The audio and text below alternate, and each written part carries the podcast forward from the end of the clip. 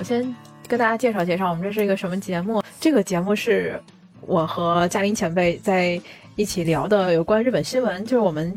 在看日本的两个新闻，一个是朝日的高中生新闻，一个是每日小学生新闻。然后每日小学生新闻每周六的时候，他会多加了一个呃十五岁的新闻这么一个栏目，所以我们就把这两个报纸哈糅合在一起，借着这个报纸上的内容，也跟大家聊一聊日本这一周发生了一些新鲜事情。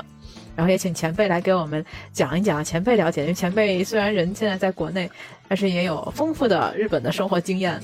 还有就是前辈本身也是教日语的，然后对日语非常的敏感，基本上每天也都是在听日语、看日语、说日语的一个状态，也是了解日本这边的情况，了解的比较及时，所以我们就正好一个在日本生活但是不怎么看新闻的人，和一位在国内生活啊经常看日本新闻的人，给大家来聊一聊哈。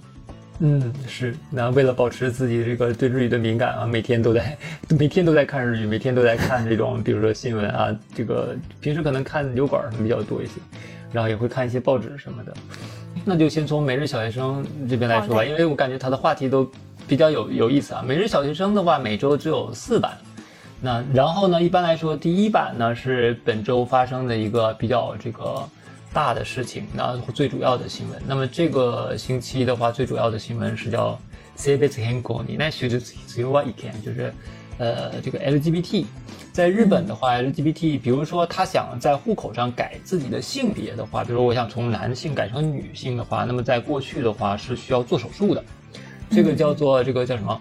呃，一个是叫什么生殖性生殖机能生殖的功能要去掉啊，这个之前要做手术，比如说你是男的的话，要相当于要这个把那什么给切掉，然后还要进行这个生殖器的外形的改变。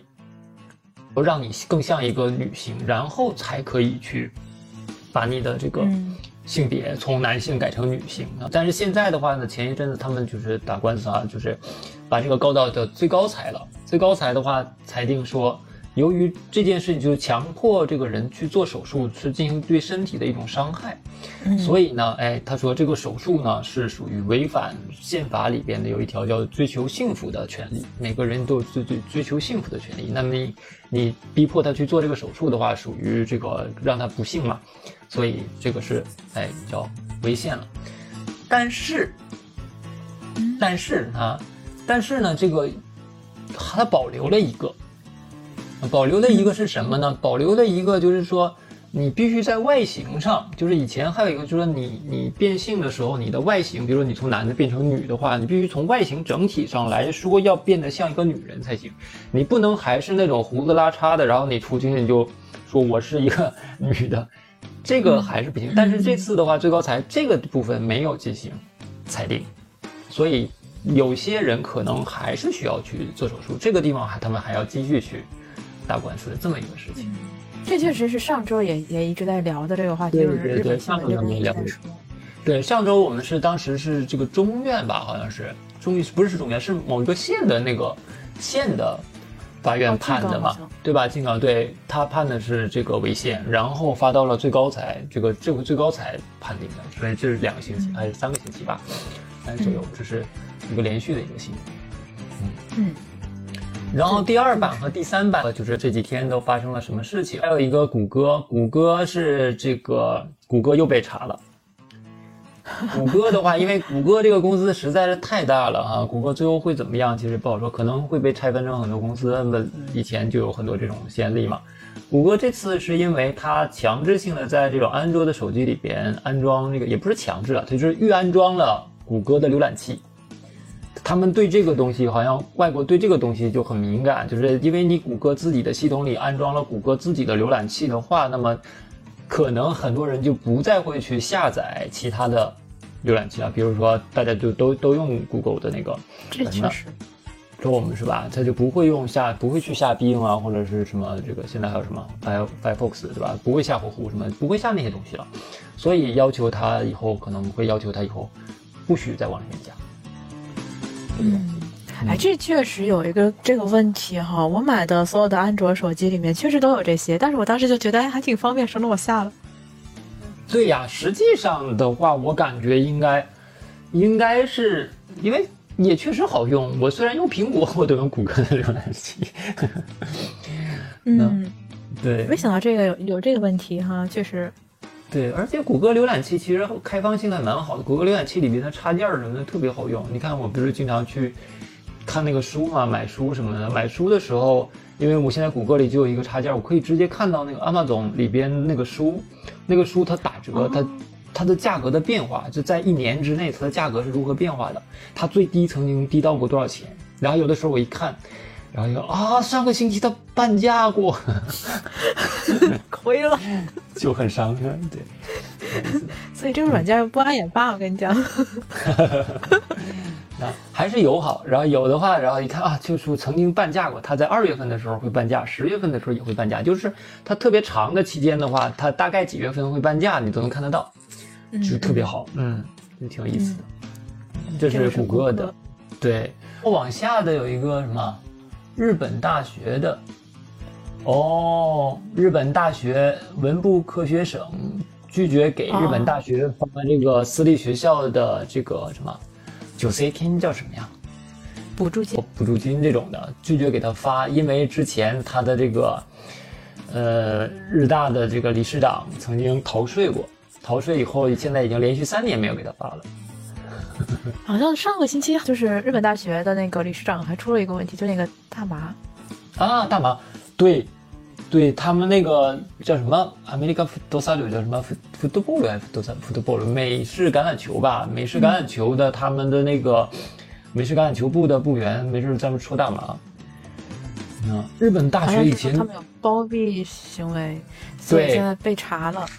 对，你看，你看，以前其实青应和早大也有的。你看我在青应的时候，青应以前是有个什么事儿来的？啊，我忘了。还我在学的时候，四个人，这四个人被报报社给知道了，这件事被报社给知道。然后报社里边知道这个事儿的人呢，就因为青应的这个在日本也是非常有名的大学嘛，就各个这种报社里面到处都是，媒体界里面有很多青应的人。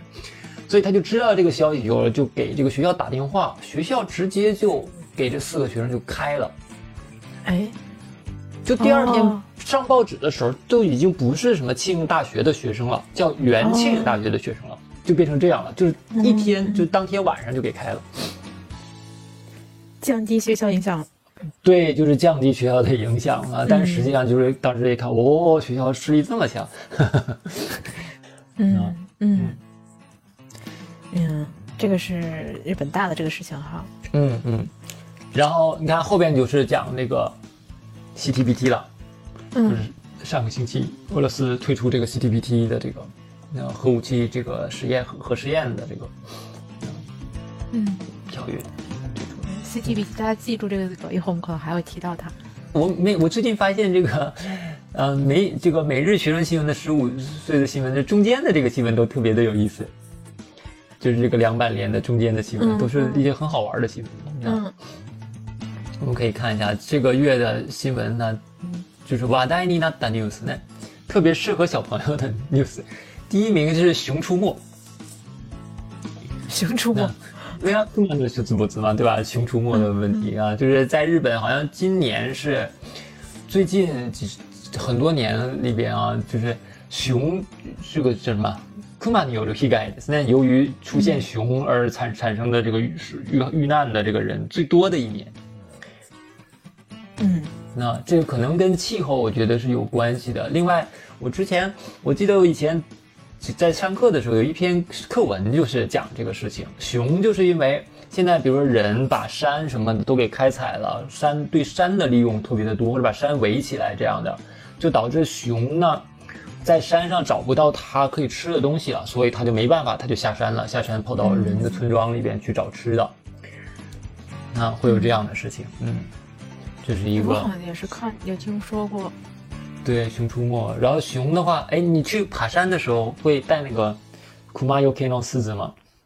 不会，我爬的山一般不会有这么危险。不会有熊是吧？那我以前去长野的时候，就是去长野那边滑雪的地方嘛。夏天去的话，他们就会要求你去买一个，一般也挺便宜的，五百日元左右一个铃铛，就挂在你的包里，这样你走的时候就会叮当叮当的响。然后熊一般听到这种声音，可能就不过来，可能就不过来。我就很奇怪，这个东西熊真的会不过来吗？那这我感觉怎么反而提醒了熊这种人？可以尝到好吃的是吗？这是一个啊关于《熊出没》的新闻。然后第二个新闻呢是叫国际 Q 年不里诺康赛大比呢，这个大比这个词啊，大比这个词原来是指这个赛马，赛马的这个比赛叫大比。所以你看，你你这个 Six 上有买过马券吗？没有，对赌博完全不感兴趣吗？完全不感兴趣。这个赌马的这个马的比赛都叫什么什么什么大比，或者什么什么海啊。这个比如说日本那个天皇杯、天皇杯什么的，那个什么菊花杯、菊花赏，好，因为因为菊花嘛，天皇天皇是天皇那个花儿、对是菊花嘛，对对。然后就什么菊花赏，那这个但是这里边的这个看赛大比呢，不是说这个赛马，而是说这次的这个棒球，棒球哦，Six 上看吗？偶尔会看偶尔会看。今年的棒球的谁对谁知道吗？最后决赛，啊，这不知道。阪神对这个欧利克斯，他们两个都是关系，所以呢，这两个都是关系的队伍，所以就叫看赛大比，就是关西的两支队伍来争夺第一名。这个大比也可以有这个争夺第一名的这么一个意思，嗯，嗯，所以叫看赛大比。对，现在已经打了五场了，打了他们是七局四胜，前辈对棒球也大气场很感兴趣。知道一点点，因为以前给这个，嗯，对，因为我以前看过，比如说这个什么，呃，某西多拉，もし女子高生什么マネージャーが、もし女子高校まあ野球のマネージャーがドラッカーの 呃マネジメントを読んだら，某西多拉这个书当时不是挺有名的嘛，然后就看这个东西。另外在学校的时候，棒球部还，咱们那个不是庆应嘛，庆应的早庆站什么的，不是非常有名嘛。啊， so case 对吧？所以所以当时就有研究过规则，不然你也看不懂啊，就看了一帮人在那儿打完球，在那儿围着跑，是吧？嗯，这是这个。那今年现在阪神是三比二，明天是第六局。 明天如果阪神再赢的话，就是阪神冠军了。嗯，对，这是第二名的新闻。第三名是这个ホタテのから那からむき作業難しい，这个就讲到了扇贝，扇贝的故事呢。扇贝的话，前一阵子就是，呃，日本的扇贝现在不是出口不了吗？对，啊，最近了解了一下，这扇个扇贝出口不了的话，它不仅仅是说 中国不买它的扇贝吃的问题，还有什么？就是日本的扇贝其实不光是卖给中国人吃，而且它几乎全都是运到中国来进行了加工以后哦才能出口。哦它卖到其他国家的也都得运到中国来来加工。为什么呢？因为比如说吃扇贝的话，我们吃扇贝的哪个部分？那个柱，就是对吧？哎，卡伊巴西亚那个贝柱的那个部分我们吃的时候就吃那一个地方，其他周围的那个扇贝的什么裙裙边那个肉都是不吃的。但它长呢，也行。也行，它长啊，长怎么办？那所以就得你得现在把壳拆掉，把壳打开，然后把那个部分都去掉，就留备注。比如说它经过这个加工，这个加工全都是手动加工的。啊，这都是在中国加工的。对，因为这个加工起来，在日本，如果你在日本加工，它费费时间的。你在日本加工的话，这个东西就没得卖了。嗯，这个东西就会变得特别贵对，成本特别高，特别的贵，所以日本的这个扇贝都是送到中国加工以后再向全世界出口的。嗯，这回中国说我不要你的扇贝了，完了，他他又不能卖给中国，嗯他在自己的国家也没法处理。转越南吧。对但越南毕竟地方小，嗯，嗯，越南毕竟地方小，然后它也没有那么强的这个产业链儿，它不像中国这边儿，比如说我真的要做一个是吧扇贝这个剥扇贝的机器的话，那我中国这边就能想办法去做这个机器，但是越南那边的话，它可能就不一定有这个方面的技术了。那嗯。所以这个前一阵日本这个关于后他他们就想让这个监狱里边的这个犯人，因为犯人不是哎他们会工作嘛，哎，给犯人把这个剥剥扇贝这个工作交给犯人来做，啊，因为犯人的这个这个时薪是大概能有，据说是能有一般的这个最低最低薪金，一般现在哎现在最低最低的这个最低青年多少钱了？一千吗？东京的话是一千一百三十五，好像一。千一百三十五。名古屋那边能有多少？名古屋的话我不太记得，可能也是一千到九百多吧。一千多是吧？他那边基本上是五分之一左右，监狱里面啊，监狱里这么低啊面他们他们做对，他们做也是要给钱的，但是他们实习可能才对呀，那你没有办法呀，嗯，也但是也呃也是包吃包住了哈，对 包吃。哎呦，不是不是，嗯，确实花的是税钱是吧？大家的税金，那税金，みんなの税金的那。嗯，啊，这个火家逮的这个事情确实没有没意意意料之外，没想到原来是这样。对，那这样没想到还有后续。以前我也我也是，之前我还以为就是不能吃，结果现在啊，原来加工他们都加工不了，嗯加工完了以后那个就贵到贵的就飞起了，就卖不出去了。嗯，对，啊，然后第四名的这个 新闻是加妮子呢，加妮子这家的名儿没有了啊，而且好像最近原来的加妮子的那些塔连刀或者是歌手，好像都不太好。第五名的话，这个这个新闻我觉得最有意思。那哎在美国，哎，对，美国的那个阿拉斯加的那个螃蟹，帝王蟹是吧？帝王蟹帝王大蟹，爪子那种据说就那片儿的阿拉斯加帝王蟹已经灭绝了。啊？为什么？因为水温高，叫什么？叫什么海中热波？那日本叫开秋那把。因为这个东西导致它的那个食物就没有了，然后结果那些帝王蟹全都饿死了。啊然后天哪，一百亿只帝王蟹没了！一只，对的，现在只有这个俄罗斯产的了。但这个今年年、今年年初的时候，好像就四五月份的时候，记得就报过一次这个事情。秋天就是秋天又没了嘛，可能是春天没有，秋天去捞的时候又还是发现还是捞不到，可能觉得真的是没了。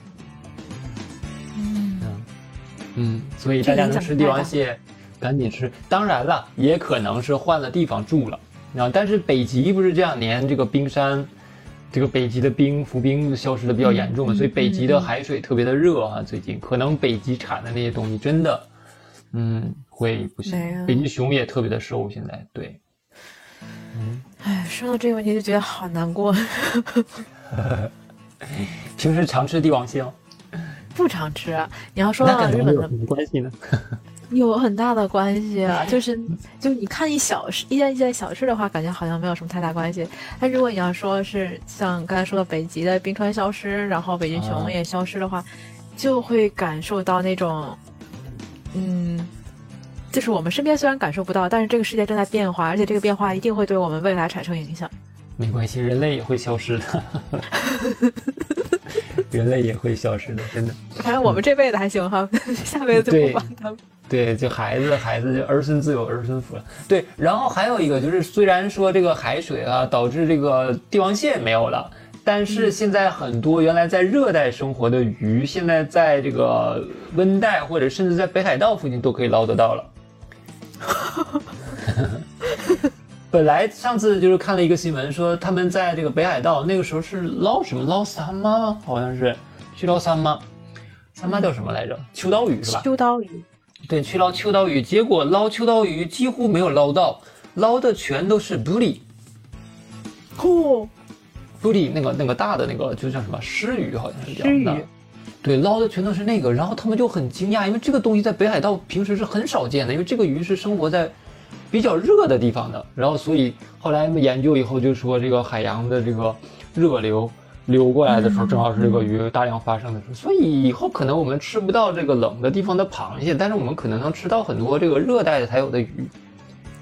基本上美小的话，我感觉就这个每日小学生的话，我比较感兴趣的就是这这几个新闻啊，其中这个螃蟹的新闻是最有意思的，我觉得。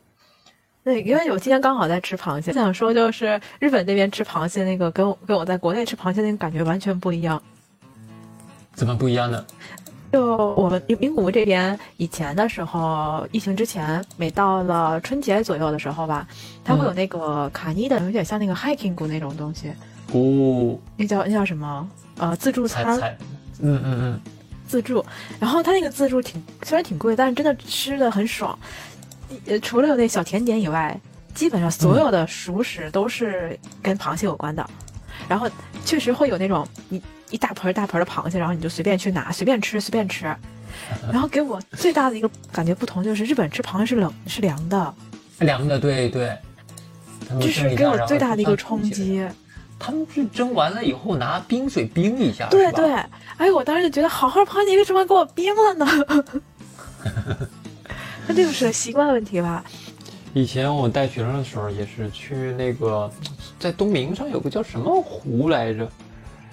那个湖旁边有一个酒店，那个酒店的特色就是有螃蟹的自助餐，蟹蟹腿的自助餐，对。然后就住一晚嘛，住一晚那个晚上，每次都去吃螃蟹的自助餐，哇，大家对那个超感兴趣，天天去吃，就每次就是会，他们真的是一盆一盆拿，然后而且就每次都带几百个学生去，都能吃吃饱的。我觉得他们得预备多少螃蟹啊？几百个学生，那这这螃蟹不够你们吃的？够够够，每次都够，就很神。我我。真的，我对日本的螃蟹印象最深的一个是我们这边的，刚才我说的那个自助的那一顿，还有就是我有一年去名古呃去那个北海道吃的那顿螃蟹，就是他是在我们在北海道那个小樽小樽运河那个那个那块地方，然后找了一家，嗯，评分还挺高的，不是大家常看的那些螃蟹店，就是一家小店，然后他是在那个池子里面养的那个大螃蟹，你就你你自己挑，你想要哪个。哦，它是活的，还在活的，然后我们自己挑，挑完了以后他现给你做，然后他做的里面有那个螃蟹的火锅，就呷哺呷哺，卡尼诺呷哺呷哺，哦，いいですね。然后呷哺呷哺，然后还有生吃，还有烤的，有有有三种吃法，然后我们那一顿吃了人均一万，一万日元是吗？对，人均一万日元其实也挺便宜的了。你在国内的话，你在国内，对，在日本的话，真的你要说什么东西就是。让我特别怀念的话，一个是日本的空气啊，日本的空气真的是好；再一个就是日本吃海鲜这个事儿，真的，如果是特别喜欢吃海鲜的话，去日本真的不错。 是的，嗯，日本的螃蟹呀，或者是鱼啊什么的，真的是便宜。对，就是印象中最深的。嗯嗯。OK，这个是美日这边嗯相关的内容。然后我们去看周日那边。嗯。周日那边。嗯，周日这上周哈，十月二十九号的这一版新闻里面，用了很大的篇幅在讲后牙，还有这个书，就跟书相关的书店相关的，它有一个读书周，到十一月九号为止。日本有个词叫“读書の秋”，是吧？哦，为什么？秋天是读书的季节。读读书的秋天，对，秋天是。我以为是冬天呢，因为外面太冷，所以就在家里看书。没有没有。呃，读书的这个这个这个读书的那你看有什么小库尤库诺阿基，然后还有什么读书诺阿基，有很多时候都说什么什么诺阿基。秋天的话，主要是因为它天气比较好。另外，读书这个读书诺阿基小库尤库诺阿基的话，这个可能还是因为，比如说到了秋天的话，各种这个农产品啊，或者是水果啊，什么都下来了，嗯，然后会比较好吃，嗯，尤其什么米什么的话，刚才咱们提到米是新米。读书诺阿基这个是来自，据说是来自于唐朝的那个叫什么韩愈吧？韩愈写的一个诗叫什么“夫读书城南”，就是给他儿子讲讲你要去好好读书的这么一个这个文章，就诗，这说是诗，很长的一个诗，诗里边就有这个叫什么“石秋什么积雨季”，然后后边有一句叫什么“灯火烧可亲”。所以有一个成语叫“灯火可亲”。这个“灯火可亲”的意思就是说，秋天是一个很凉爽的季节，适合读书，适合你晚上晚，因为这个气温又下降了，不那么热了，不像夏天特别热睡不着。然后这个这个秋天又凉爽，然后夜也长了嘛，所以你晚上干什么？晚上读书吧。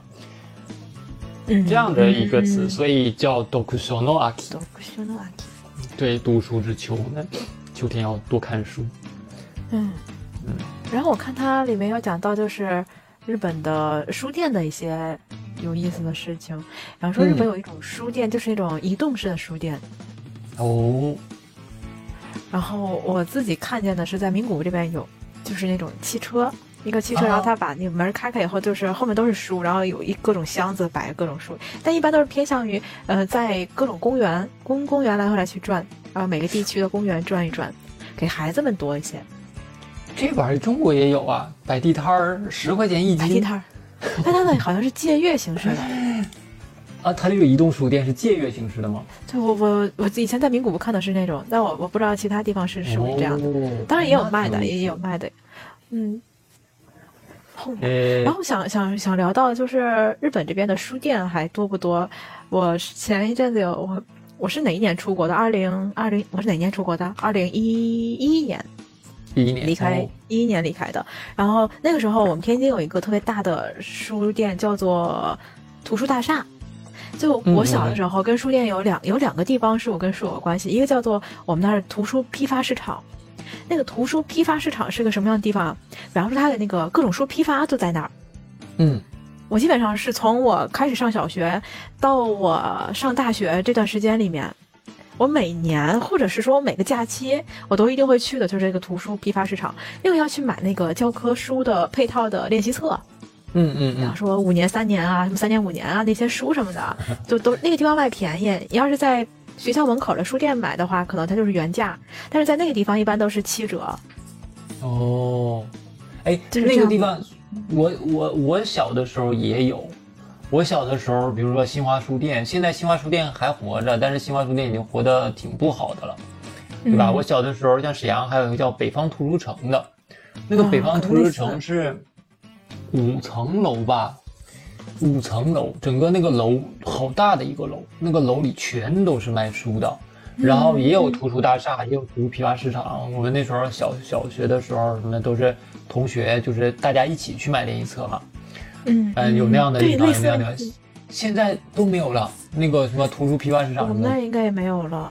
就国内的人现在大家看书，一个我感觉要么就是手机看，要么就是哎，要么就是这种网当当，对吧、当当没事儿就给整个五折什么的。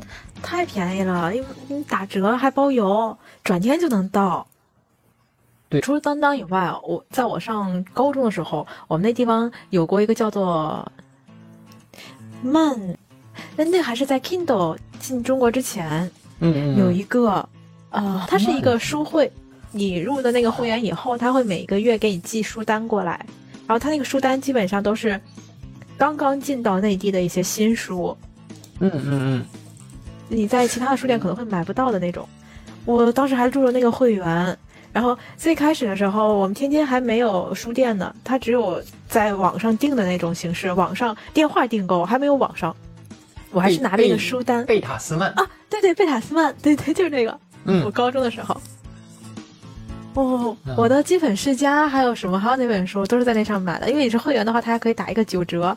后来就天津在家乐福超市里面，它出了一一个本体书，就是本地的一个书店，嗯虽然不大，但是他的书就换的很勤，每个月的新书都在里面。我当时最开心就是中午的时候，呃，周六中午休息一般休息一个半小时比较长，我就会骑车去那儿，然后去那个书店里面看新书，然后去买。啊，当时嗯好喜欢，虽然它有点贵，但是也喜欢它那个氛围，因为它每个月会给你寄一个小册子，那小册子里面会写这个月的推荐的新书什么的，我好怀念那个时候。对，那个时候那个时候玩的东西少。你看我最近我就特别愁，就是我儿子读书，我觉得他读的少不够。那、嗯但是也没有办法，因为他们现在他获取信息的资源的信息的这个方式太多了。嗯，嗯，咱说有动画是，嗯，有动画谁看书呢？是吧？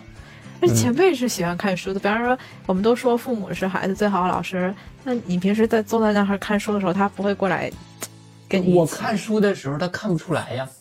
哦，对对对，我现在都在看，对我都看电子书的话，他看不出来。啊他自己其实对书不是没有兴趣。你看我给他打印的那些绘本什么的，绘本有的时候我会给他印出来看，他其实也是挺喜欢看的。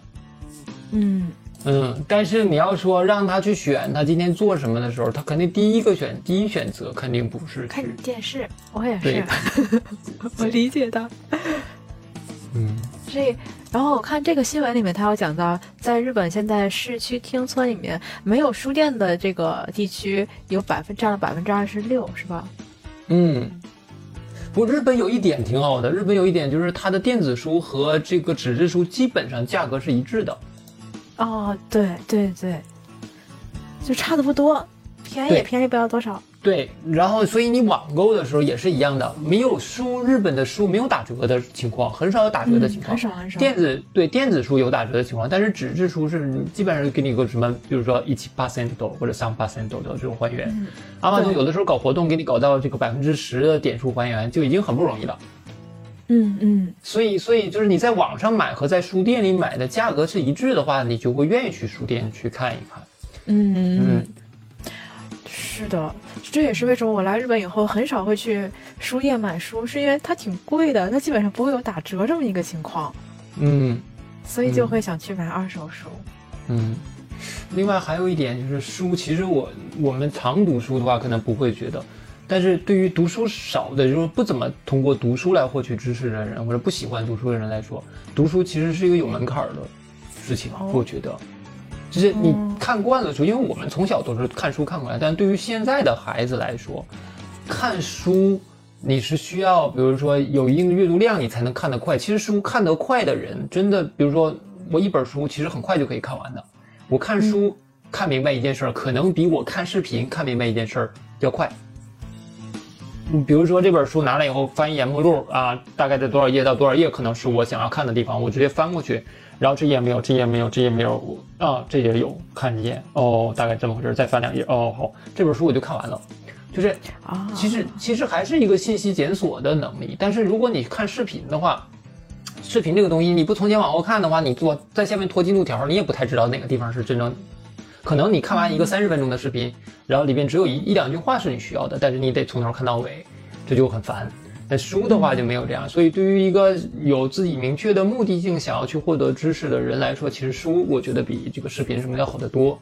但于对于小朋友或者是对于没这么不太习习惯，有一些其实我自己教学生的时候，我也发现，就现在的年轻人，他这个信息检索能力其实真的是越来越差了。就是给他一本书，让他从里边，他让他首先知道自己欠缺什么东西，然后从一本书里迅速的找到那个地方，把自己欠缺的东西补全的这个能力。现在的学生，现在的孩子其实是越来越差了，真的跟我们比起来的话会差一些的。真的，因为现在他们的获得信息的渠道太多了。对对，所以就是在某一个方面，通过反复的大量的训练，然后来把自己的这个技能打提升到一定的水平的这个事情就差。嗯，那。然后关于书店，名古屋这边前一阵有一个上了报纸的新闻，就是名古有一家老书店，然后也是关门了。他那个书店非常的小，并不是那种连锁的大书店啊，就是一家小书店。然后就是他不上新闻，我还不知道那家那家书店原来那么有名。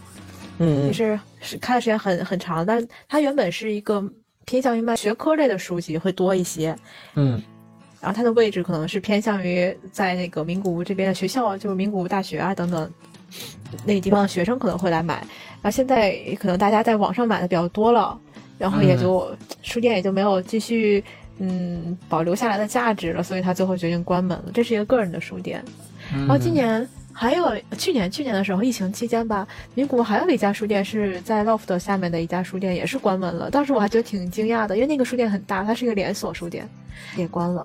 所以现在名古屋我常去的那个一个叫做荣的一个地方，算是名古屋比较繁华的一个地带。呃，原本的这个地方是有四家书店的，现在只剩下两家了。嗯，但实际上我有时候感觉啊，比如说当当当当，其实是在吃书店的红利的。哦，因为很多人很多人到书店看，哦，这个书挺好的，来我在当当下一单吧，对吧？就实现在实体店很多也是，实体店比如说有个品有些品牌的实体店根本不挣钱，他只是说。在线下，我有一个店，我这个这个这个成本，我就记录到整个品牌的成本里。因为什么？我需要给给我的客人一个试衣服的地方。然后买的话，你在网上下单就好了。书其实有的时候也是一样的，对吧？就是书其实多沉啊，那么沉的东西，买完以后，确实我也不想跟朋友逛街的时候去书店买一堆书，然后背着书跟朋友继续溜达，我也会很难受。来。所以，有的时候我也会去书店看一看，然后在网上下单，或者是其实出一些，比如说出一些限定的，是不是？比如说，对，特别是小说这种东西就比较好。你看日本的轻小说，轻小说有的时候它在各个店卖的时候，比如说会送书签儿，或者说我在这个这个店卖的封皮和别的店的封皮不一样。啊。是是对，是，会有一个啊特别的封皮。对，对这种的话，因为成本就很低，因为里边夹的东西是一样的，外面就书皮，书皮包的那个皮，你发到书店，书店的店员给它包上就行。这样的话，其实就会让实体的店会有一些好处。以前卖游戏的时候也是，比如说有一些宅向的游戏，宅向的游戏的话，每一个这个不同的店卖的里边都送的东西不一样，送比如送服装，送游戏里边的服装什么的，然后他们就为了凑齐这些叫什么首发限定的这个这个码，然后会买好多个游戏。那嗯，哎，这个方式也不错。我有的时候会看到一些好的新的一些书，嗯、会第一反应也是下意识在阿玛总搜一搜有没有电子版，嗯，这个是对，第一反应。然后第二反应是搜一搜有没有二手的。是的。呃，要么其实就有的时候就可以怎么以后以后的话，比如说把纸质书的价格提上来，电子书的价格让它便宜一点。然后但是没有人买，但是我发行量可以减少啊，就是哦，这样你就但是那样的话，会不会书店就越来越少了？呃，会，但是就出版社直接卖吧。对，然后电子书，对，让大家读电子书，但是电子书读的很很不爽，然后大家就都去买这个纸质的对，买纸质版就 就嗯嗯，哎，我觉得日本的这种二手书，现在国内也看也也也在做，国内有那个二手书的平台嘛。日本那个二手书的这个市场让我觉得还挺好的。呃，我之前读了那个谁的，那个新演员的新演员《So Stay Say がつが続く》那本书，嗯然后它里面一开始的时候，他就提到了这个读书这件事情，他就是好像是坚决不买二手书的那种人。为什么呢？因为就是你买二手书的话，你这个钱是不会 给到这个、给他作者作者的对对。嗯然后因为他也是一个写书的人，他也是出专辑的这样的一个一个。叫什么创作者的立场上来看的话，那么对这个嗯创作是不利的，所以他坚决不买二手的。他当时写那个文章是写的特别逗，他那个语言讲述的时候，他不是那种给你讲道理的，他就是自己自言自语式的瞎嘚嘚的那种方式在写书。嗯，然后我看完他那本书以后，我不知道我脑子怎么抽了，我第二本买就去买了一个原价的书，就是他的，就好像被他这句话给说服了。然后买回来以后，我在想，为什么我要买原价的呢？嗯，对呀、你买原价的话，那你就买电子书就好了呀。电子书又不能转卖，就是为什么这个脑子就突然间就觉得，啊新演员说过这句话，对，那新演员下一本书我要支持他，支持他的纸质版的，就是原价的。那嗯对，然后除了以外，你看日本的有很多那个古书店，像东京那边也有，嗯嗯，然后名古屋这边也特别多。我以前住在鹤舞，鹤舞那一条街都是古书店。对。哎，但是你对你这么说起来，那古书呢？古书没有新的了呀，我只能买，二手啊古书没有新的了，古书只能是买二手的了。对不对？那作者都死了，我买他挣不挣钱跟他也没有什么关系。是是是，你这么想的话，其实买旧书没有什么问题。买旧书的话，哎我能省，对，而且我买旧书的话，我就能省下钱来去买其他的新书啊，嗯，也对不对是哈。？然后那个买新书的人，他把书卖给我以后，卖给我以后，他是不是就变成钱了？变成钱以后，他是不是拿这个钱钱又去买新书了？哎，我这个人就是墙头草，所以不要 这么说。你这么一想的话，是不是就是买新书的人，他永远会买新书，他没买次书，他那个作者都会收到钱的。我这种不买新书的人，我就买旧书的人，我每次反正我没有，那我我买旧书我花的钱少，对不对？我去买新书，那我读的书少啊，嗯，是不是？所以最后我觉得大家给评评理啊 响。。那 OK，然后刚才我们还提到一个呃书店的话题，然后前一阵我去东京的时候，正好我一个朋友也也朋友的朋友，然后他在东京那边开了一家书店，在早早稻田那边，然后他们的书店很有意思，是中文书店，就是里面的书都是中文的。我去他们店里坐了一会儿，他们就是那个模式是会员制的，主要是借阅的，然后就是嗯嗯交一个会员费，然后你还可以在这边上自习，嗯然后他，我发现，在类似的这种书店，除了我朋友这个以外，我看还有一个那个谁，哎，许知远，他在东京开了一家书店，叫做单向街书店，好像。嗯，然后，哦，我那个那个，他那家书店可是开在银座上了。哦，哦，当然跟他那个书店不能比。然后我这两天看他们那个书店的一些活动，也好像偏向于把这个书店变成一种除了买书、借书，还有就是可以做一些活动的一个地方。国内现在是这样的，因为因为卖书已经不挣钱了，啊，对对对，书也不好卖，所以比如说到书店的话，都是有卖这个饮料的咖啡，嗯而且书店的咖啡真的超贵，书店一杯奶茶、就拿奶茶粉冲的奶茶卖二十五。哦，我已经不知道那个价格的概念了。那 OK，然后我们就接着往下顺，这个最下面的左边中高制服的这个事情。嗯啊，然然后这有个词“空杯”是什么意思？空空杯的话，空杯是那个就是像那种就是怎么说牛沙刺，牛沙刺的那种，或者是怎么说投标吧，是投标的那种吧。嗯，空杯，空杯的话是哦属于那种就是。就是，嗯，我招标，然后你们来投标，把你的那个款式和你的价格发过来，然后我来选，这样的感觉、哦叫空北呢。哦，然后它上面写的是中高制服空杯だと2200円安く。嗯嗯嗯，是的，是的，嗯。牛沙这个刺的空，牛沙刺它是牛沙刺呀空北呢？牛沙刺呀空北，这个是空北两的话什么？ 差不多应该是空北，空北的话可能更公开一些。我儿子他们的嗯，我儿子他们的校服怎么着？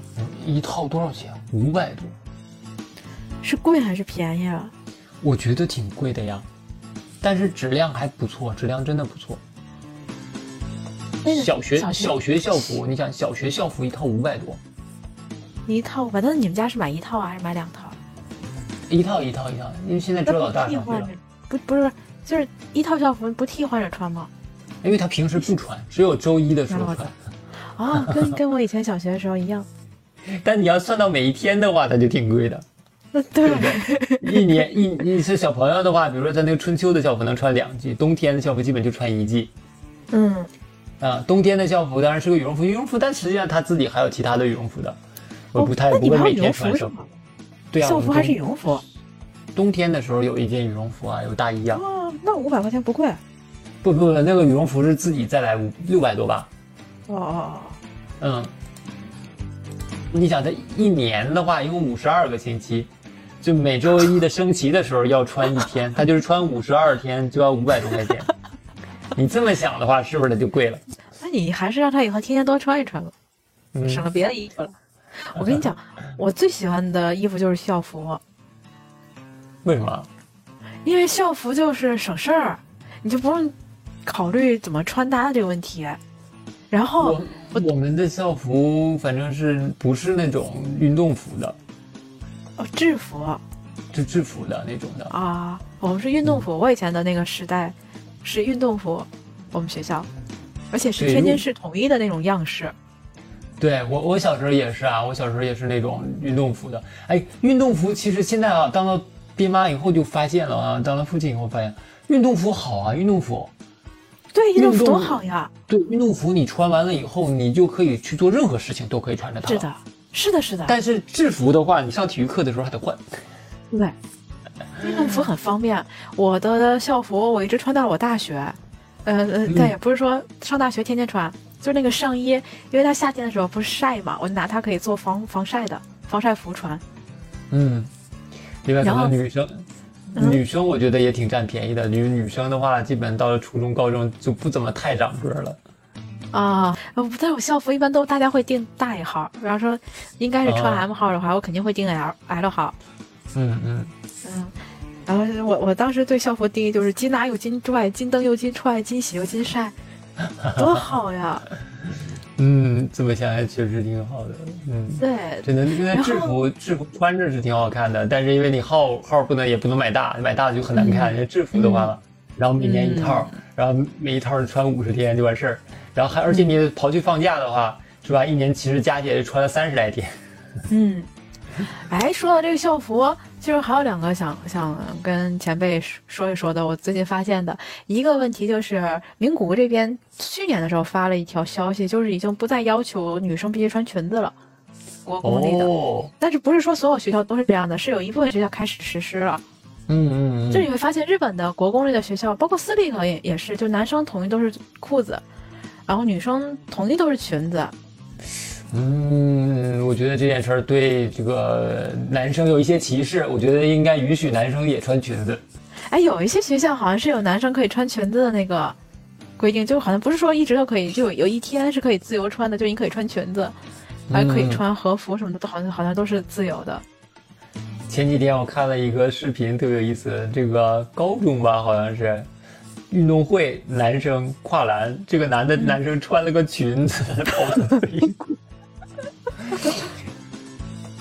啊，然后他们说：“你看这玩意儿还得是运动，还得是硬件啊，过硬，穿裙子跑的就是快。”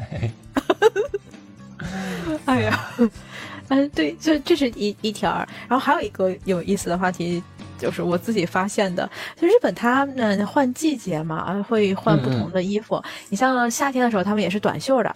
小衬嗯衬衣也好，或者是那个国公立的，可能就是短袖的那个，对，都是衬衣一般。然后私立的可能还外面套一个那种小马甲式的衣服。然后冬天的时候就变成了长袖的衬衬衣，然后外面套一个呃毛毛背毛背心儿，差点说毛坎肩儿。卡卡迪干是吧？啊，对对对，卡卡迪干就开衫儿，国内叫。哎，但不是开衫儿，应该就是套在外面一个，不是开的，是是背心，毛背心。毛背心吗？对 毛背心听上去都不行。这怎么怎么讲好呢？这更不叫马甲了，是吧？哎，大家理解就行了。你看那个日剧里肯定是有的。哎，然后我很好奇他们换衣服的那个季节，然后通过我几年的观察，我感觉他们是在六月和九哎九月的时候换的。九月的时候。对，九月要换，他那个叫什么来着？呃，都コロモガ吧，是叫？是吗？对，有个叫理解就是。コロモガ是叫 EP。哦。嗯，换衣服的季节。夏天的那阵是在几月份？四月份吗？啊，制服的话，六月、六月和十月。六月和十月。对，各换一次。啊，我为什么注意到这个问题？就是因为九十月的时候，日本这边还很热呢。包括现在，我们今天的温度是二十六度。 啊，这个星期基本上是二十五、二十六、二十五、二十六这样的温度，所以这样的温度里面穿一个长袖的衬衣我能理解，还有外面套一个毛背心儿，我真觉得挺热的。对，所以这个因为也是这个传统嘛，所以可能这个今后也会根据时代的变化，是吧？特别是现在这个气体温单卡是吧？温室效应，根据这个可能也会发生变化的。这真的不是卡迪干吗？那个是什么？阿基诺塞夫克。那个如果是开衫的话。套进去的那种。えカーディガンじゃないの？セ叫セーター？セーター，セーター不是长袖的了吗？短袖的吗？短袖セーター。我看看，我找到了一个专门卖这种制服的店的网址，我先发给你了，你可以去看一看。你看，你看那个照片里面，一开始前两张照片是是那种开衫，是它是系扣的。这两个卡卡迪干，对，这两个是卡卡迪干。 下面一个，下面左边那个那个女生是吧？对，那个那个是 best 嘛？下面那个灰色的嘛？下面灰色那是 set，它它没有扣，长长袖的，对，没有扣就叫 set 了。嗯嗯，best 的话，它也是左右对襟系。哦，我看见了，我看着，嗯嗯，对，然后我们稍微往后顺一顺，我想看那个寿司的那个事情。啊，寿司的那个，嗯，第十版。他说，他说十月十一号是。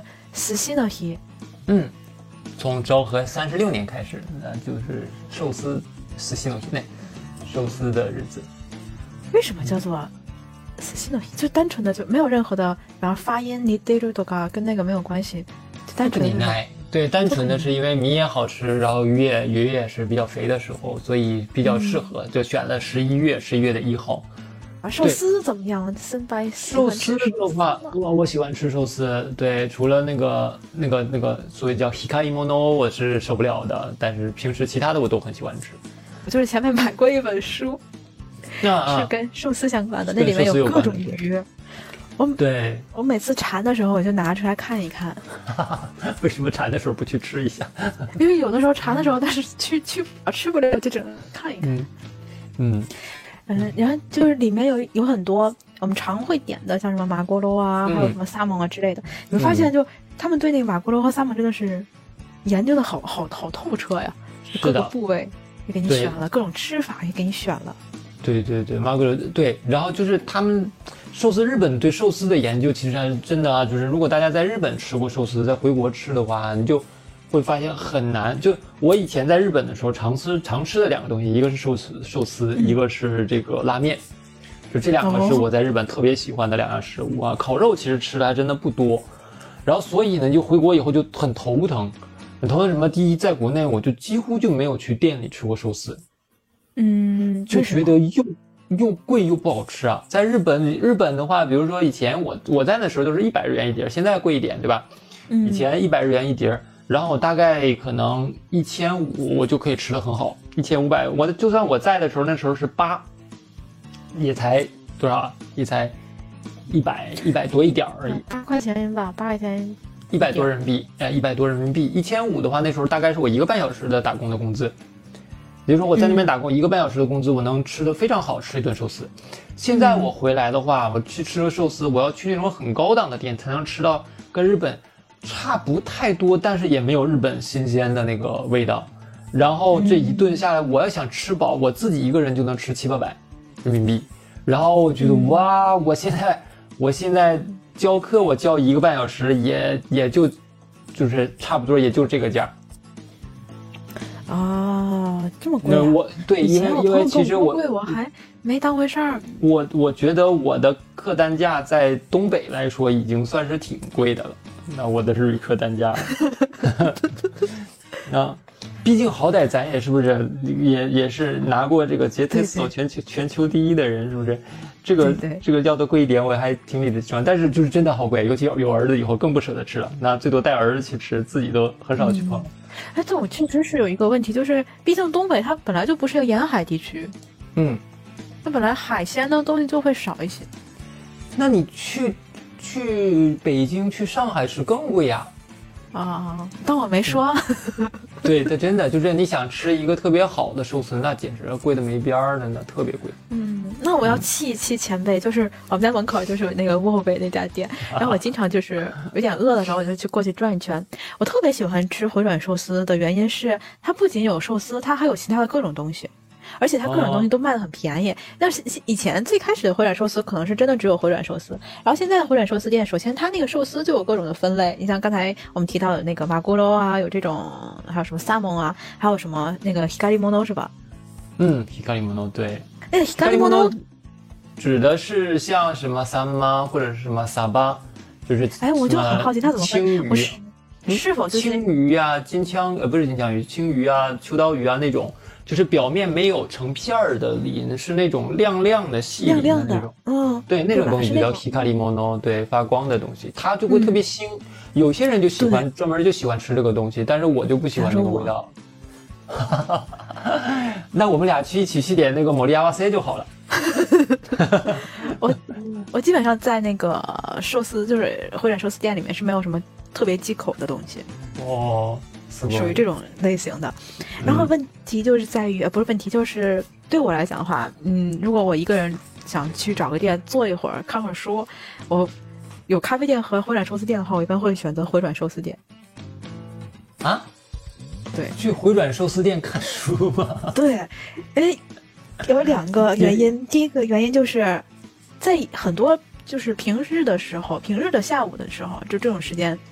回转寿司店的人很少，他其实是愿意你去，就是那个那个呃，把它当成一个咖啡店来做的，所以他推出了很多咖啡的东西，哦，而且他那个咖啡很便宜。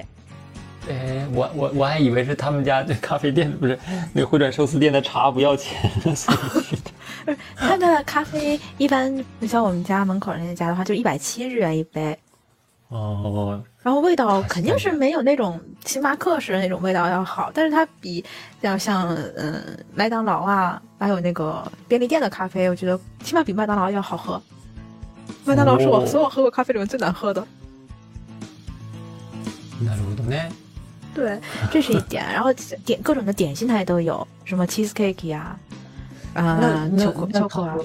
它和反反不是反面吧？它和那个那个 restaurant 有什么区别啊 ？restaurant 区别就是人均人均单价便宜。你比方说，我在 restaurant 里面，我要点一个饭，然后再加上一点甜品，再加上一杯咖啡的话，你起码得一千块钱。一千日元。那你只点个多林古巴呢？啊，那只点一个朵林古巴当然是可以了，但是我已经在那里面了，我肯定还想吃点东西。那你去寿司店呢？一千去寿司店的话，如果我我最平常的时候去寿司店的话，每次大概是六百日元左右，哦，就是我能吃饱了一顿饭的价格，六百日元。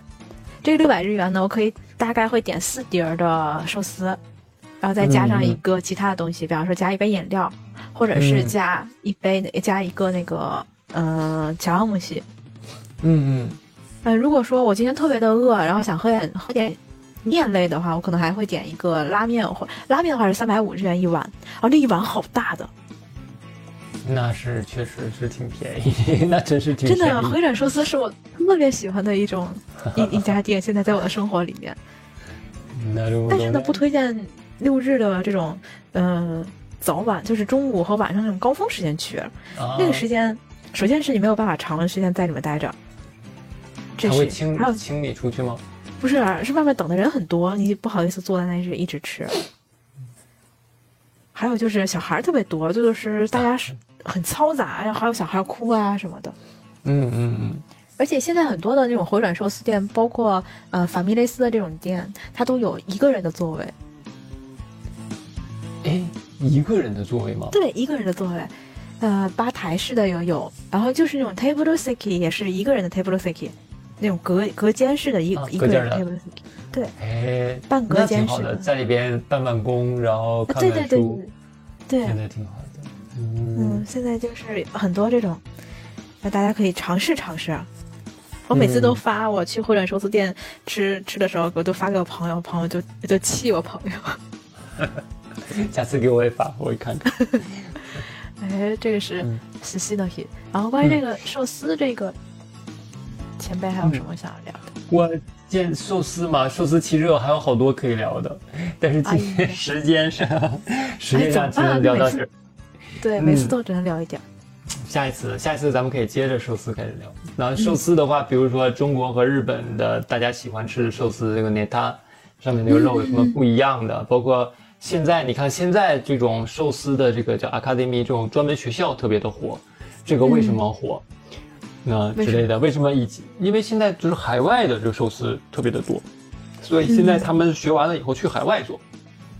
啊，但是你在日本国内的话还是很难的，因为在日本国内以前，就是你去的话，店里的那个老师傅是不教你的技术的，你得在那儿看，给他打下手。因为以前不是说嘛，说这个整饭啊，这个死梅西就得练两年，嗯让你先做饭，做完饭以后开始做什么米索西鲁，然后让你切鱼，然后最后你得练到差不多到第十年才让你去你学捏寿司，都这样的。啊，哎，就是对这个新人的剥削嘛。啊让你去干这种杂活儿。但是现在的话，实际上捏寿司、捏寿司这个东西有什么学不会的，对不对？在学校里认真上学，学个三四年，三四年还不够，你捏天天捏，捏三四年，捏几万个了还不够吗？对吧？其实都是可以的。对，所以现在就是因为他们在向海外扩张开店这种，然后大家是也是学完了以后就去海外去开店，就不跟你国内混了，嗯，就会很好。嗯，哎，行，那我们下次的时候可以再详细聊一聊。继续的，好的继续再聊聊这个。OK，嗯，那我们今天也差不多这个时间了，我们那嗯谢谢前辈，不客气不客气，原来咱们下个星期啊，对，下周日再见。好嘞拜拜。好，拜拜，大家拜拜。